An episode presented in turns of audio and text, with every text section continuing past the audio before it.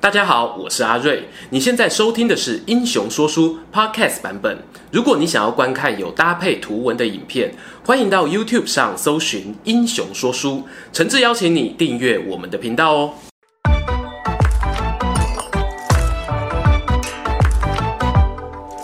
Hello，英雄说书的观众朋友，你们好，我是说书人阿瑞，替大家带来精彩的英雄故事。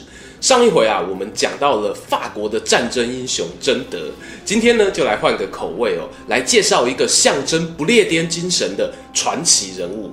没错，那就是传说中拔出时钟剑，让年龄停止生长，永远维持花样少女面貌的亚瑟王。我知道啊，很多人都受到动漫或者是游戏的影响，好奇亚瑟王的真实性别。但是我们话讲在前头哦，从各种史料或文献的记载中呢，别说是男女性别了，就连亚瑟王呢，他是不是一个历史上真实存在的人物，就非常有争议。相信亚瑟王是真实人物的学者呢，认为他主要活跃在公元的五世纪末到六世纪初。罗马军团呢撤出英格兰之后，亚瑟王就率领英格兰人和一些罗马人的后代一同抵抗日耳曼民族的入侵。至于呢，亚瑟王是传说人物的说法，主要来自于凯尔特神话中的熊神。赞成者呢认为亚瑟王只是这种神灵的人格化化身。目前呢，多数学者的意见还是倾向认为亚瑟王只是传说人物，很多他的英勇作战故事呢，可能只是过去一些没有留下名字的不列颠将军所为，最后在文学家的接力塑造之下，变成一个想象的共同体。接下来今天的影片会按照时间轴跟大家聊一聊那些让我印象深刻的亚瑟王传说事迹。虽然亚瑟王是一个传说人物，但是他出生并不是从石头里蹦出来的。相传呢，他的父亲乌瑟是不列颠岛屿上的国王，从威尔士这边发迹。而大家熟悉的智力一百，每次预言都会成真的魔法师梅林，在这个时候啊，就已经是乌瑟王的重要谋士。他曾经预言乌瑟王会成功赶走萨克逊人，也预言乌瑟王的儿子会是一个伟大的君主。重点来喽，梅林做这个预言的时候啊，其实乌瑟膝下无子，刚好他又看上某位公爵的老婆，一时意乱情迷之下呢，就要求梅林用魔法帮自己变装成那位人妻老公的样貌，两人共度了美好的一晚。没多久，亚瑟就出生了。由于亚瑟是个不名誉的私生子，所以出生后啊，乌瑟王就派魔法师梅林把他带到森林里安置，也派出家臣艾克托暂时收养他，打算等到亚瑟成年后再告知他的身世之谜。很可惜啊，乌瑟与亚瑟这对父子情深缘浅，亚瑟还没有长大之前呢，乌瑟就因为病重而过世了。不列颠也因此陷入了群龙无首的动荡。梅林呢，看这个亚瑟年纪还轻，就决定把跟他有关的身世小秘密呢埋藏在自己的心中，但同时啊，也默默策划起一个王子霸气降临的剧本。一眨眼啊，就是好几年过去。某一年的平安夜弥撒过后，民众们呢，鱼贯地走出大教堂。却在教堂外面的四方石板上面发现插了一把宝剑，而剑上写着几行字：“凡能够从石板上拔出此剑者，且生于英格兰，他就是英格兰之王。”于是呢，好奇的民众啊涌上前来，纷纷尝试要拔出宝剑，却没有一个人能够成功。教会呢，为了避免大家一言不合就开打，决定派出人来看守这一把调皮的时钟剑。紧接着啊，就到了新年时刻，年轻的亚瑟在养父艾克托的带领下，来到城市里面感受一下过年的气氛。同时，艾克托呢也准备让他的儿子阿凯去参加一年一度的新年比武大赛。但是不幸的事情发生了。阿凯呢，他就像粗心的考生忘记带准考证一样，他参加比武哦，居然忘了带随身的宝剑。心地善良的亚瑟看了，立刻说：“包在我身上。”他先是四处去寻找武器店啊，但无奈呢，大家都跑去看比武大赛了，每间店都大门深锁。亚瑟情急之下呢，来到了教堂旁边，就看到那一柄孤零零的时钟剑。他伸手一把，哎，好轻啊！管他的，先回去再说。就这样，亚瑟回到了养父艾克托和阿凯身旁。那两人啊，看到这把剑，还有剑上的文字，下巴都快掉下来了。你，你从哪里找到这把剑的？快放回去！他们三人啊，回到教堂旁边，请亚瑟把剑插回石头里。但是无论艾克托、阿凯怎么用力，都没有办法拔出来。换成亚瑟呢，则是轻轻松松举起宝剑。此时啊，已经吸引了一大群民众围观，大家议论纷纷。啊，原来这个年轻人就是英格兰之王啊！我合理揣测哦，这个时候呢，魔法师梅林应该就躲在人群的角落，露出微笑。人潮散去之后啊，默默拿出五百块发给艾克托与阿凯，对他们两人说啊：“嗯，刚才啊，你们表演的不错啊。”总之，亚瑟就在这一场时钟剑拔剑秀当中打响了他的名气，而魔法师梅林也顺理成章地公布了亚瑟的身世。加强他领导众人的正当性，并且担任辅佐他的智囊。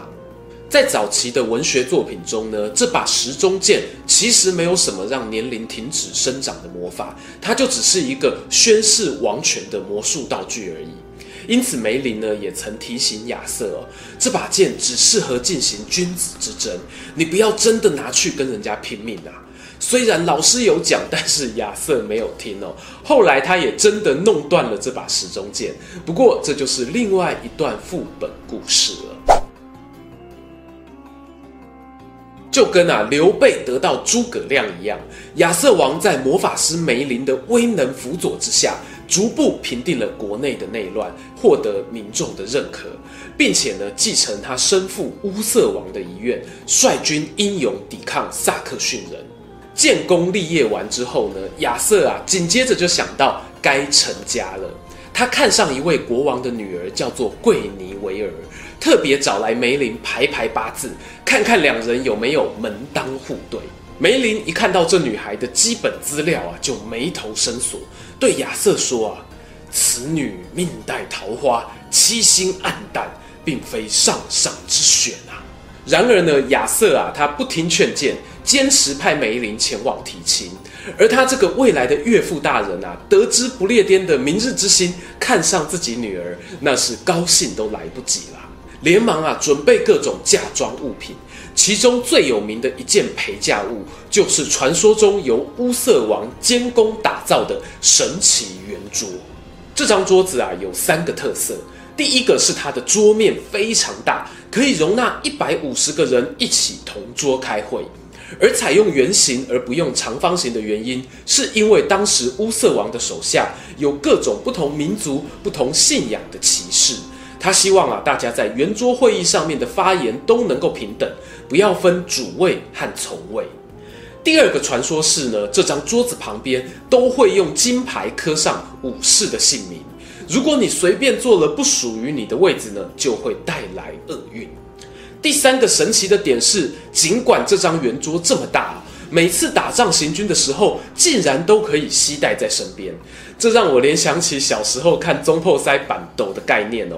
不管多少人的流水席呢，都能伸出足够的桌子。这种魔法大概也是从圆桌武士而来的吧。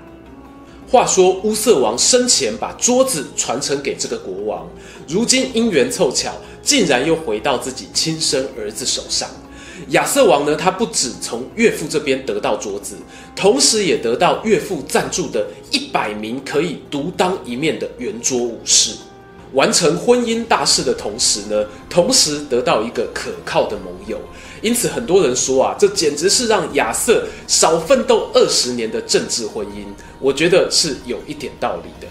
顺带一提啊，大家熟悉的高文、加拉哈德、兰斯洛特等圆桌武士。都是在这一百名嫁妆之后加入的。换句话讲呢，也是在比较后期的文学创作中才出现。因此，关于这些人物的真实性呢，我们就不要太认真计较了。亚瑟王的传说呢，即将要进入最终大结局。有两位啊，前面没有细讲的角色，因为在结局里面有关键戏份，所以这边呢特别帮大家做个补充。首先是我们有名的湖上骑士兰斯洛特，据说啊他是法兰西国王的小儿子，因为战乱逃离故乡，然后被湖之女神维维安抚养长大，后来加入亚瑟王阵营，并且担任皇后桂尼维尔的贴身护卫。我猜啊，有可能是小说作者呢，他为了怕故事无法顺利收尾，所以在大结局之前，这个胡之女神维维安，他就用魔法拐走了预言准确率百分之一百的魔法师梅林。第二个要补充的人物呢，名字叫做摩根勒菲，她是亚瑟王同父异母的姐姐。还记得我们前面提到哦，亚瑟的老爸乌瑟王曾经要求梅林帮自己变装，好让他跟人妻共度春宵吗？那位人妻的女儿呢，就是摩根勒菲。我知道啊，在某些版本的传说中呢，是认为亚瑟王有两个姐姐，但这边为了叙事方便啊，我就让大家两个愿望一次满足，把一些故事呢都合并到同一个人身上。接下来呢，就是超级狗血的不列颠霹雳火剧情。这个姐姐摩根勒菲啊，非常喜欢同父异母的弟弟亚瑟，甚至得不到他的心，也要得到他的人。而摩根又是会魔法的，他就把自己的样貌啊变成皇后桂妮维尔的模样，和亚瑟两人呢又共度了美好的一晚。没多久就产下了亚瑟的儿子莫德雷。我说啊，这部小说的生育率真是奇高无比啊！然而呢，姐弟乱伦这种事情啊，是很难被人接受的。你知道，我知道，大魔法师梅林也知道。他要求啊，亚瑟王一定要把这个不名誉的私生子给除掉，而且他话说得很重哦。他说这个孩子未来一定会引起叛乱，但是妈妈啊，都护子心切。摩根呢，就想尽办法把小莫德雷偷渡到国外抚养长大，并且教育他：“你爸爸很坏啊，对我们始乱终弃。”于是呢，莫德雷他不止在外地平安长大，还回到故乡，加入了亚瑟王的圆桌武士团，寻找复仇的时机。话说另一头，亚瑟跟姐姐发生关系的事情啊，纸包不住火。被皇后桂妮维尔给发现了，皇后怒急攻心啊！好啊，瑞凡，你可以找小三，那我也可以找小王啊！于是他就近取材，和贴身侍卫兰斯洛特展开一场女上司与男员工的禁忌幽会。后来呢，两人交往的蛛丝马迹啊，就被亚瑟的私生子莫德雷给俩包。他带着十来名骑士闯进了皇后寝宫，要逮捕这一对男女。然而呢，兰斯洛特坚称自己与皇后之间是清白的，在房间里面呢，他没有做出对不起亚瑟王的事情。于是他凭着武力突破重围，甚至杀死了好几名同袍。但是呢，皇后则遭到逮捕，在社会舆论的压力下，被判处了火刑。行刑当日啊。神秘嘉宾登场，我们兰斯洛特呢，仿佛是赵子龙上身啊，千里奔袭，冲进刑场，神挡杀神，佛挡杀佛，目标只有一个，救出皇后。在我心中啊，这一场乱斗呢，堪比是小说《天龙八部》里面的聚贤庄之战啊。一边是各个曾经和自己出生入死的好兄弟，另一边呢，则是爱你在心口难开的心上人。兰斯洛特左手拦腰抱住皇后，用右手刺出的每一枪都感到痛苦万分。连另外一位圆桌武士高文的两个亲生弟弟，在这场乱战当中呢，都死于兰斯洛特的枪下。最后，兰斯洛特虽然成功救出了皇后，顺利逃往故乡法兰西，但亚瑟王折损了许多武士，而兰斯洛特他也失去了高尚的骑士情谊。在王国的阴影当中啊，莫德雷的嘴角仿佛正露出微笑。认真讲啊，被属下戴绿帽这种事情呢，真的很难吞下去。后来尽管教会方面呢有尝试协调，把皇后从法兰西又引渡归国，让她成为修女，但是亚瑟王呢仍然在群臣的鼓动之下，发动了针对兰斯洛特的法兰西远征。只留下少量的武士来防守都城，而莫德雷就是其中之一。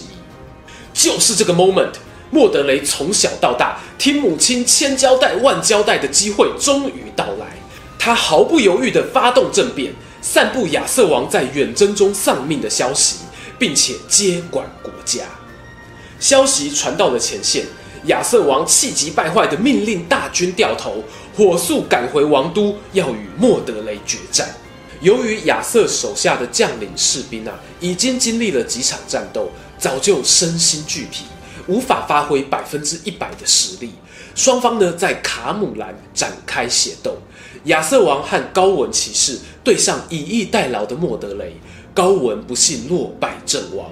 而亚瑟王和莫德雷则是打到两败俱伤，他先以长枪刺穿了莫德雷的胸膛，但是对方临死前的奋力一击呢，则是用大剑把亚瑟王的头盔劈成两半。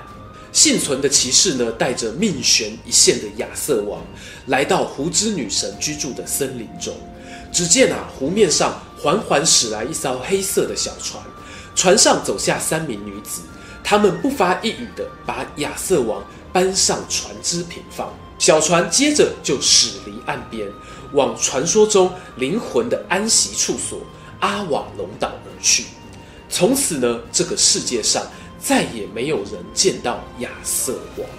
在卡姆兰之战过后呢，兰斯洛特其实有带领援军赶到，因为呢，他收到高文死之前的通知，表示亚瑟王已经原谅了你这位好兄弟。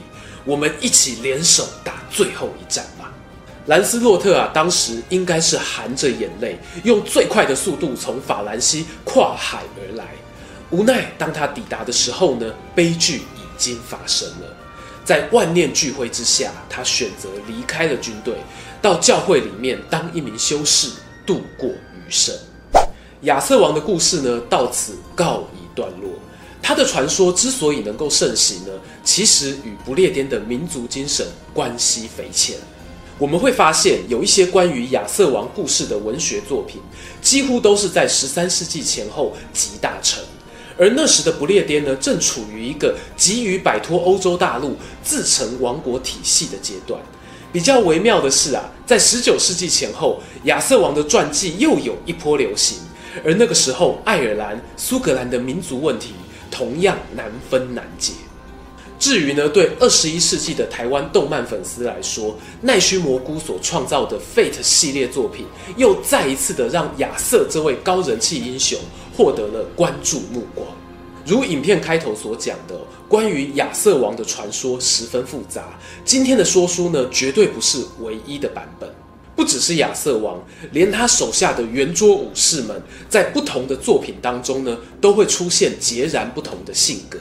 英雄不会只有唯一一种样貌，唯一一种解释，往往要经历千百年的口耳相传，人民会把他对某种事物的期待，进而投射在这个英雄身上。这就是不列颠人心中的永恒之王亚瑟。今天的故事说到这边，如果喜欢这一则影片，欢迎订阅我们频道收看最新消息。已经订过的朋友，别忘了打开小铃铛，才不会错过精彩影片哦。想看更多有趣文章，也欢迎到英雄故事粉丝团按赞加分享。这里是英雄说书，我们下次再见，拜拜。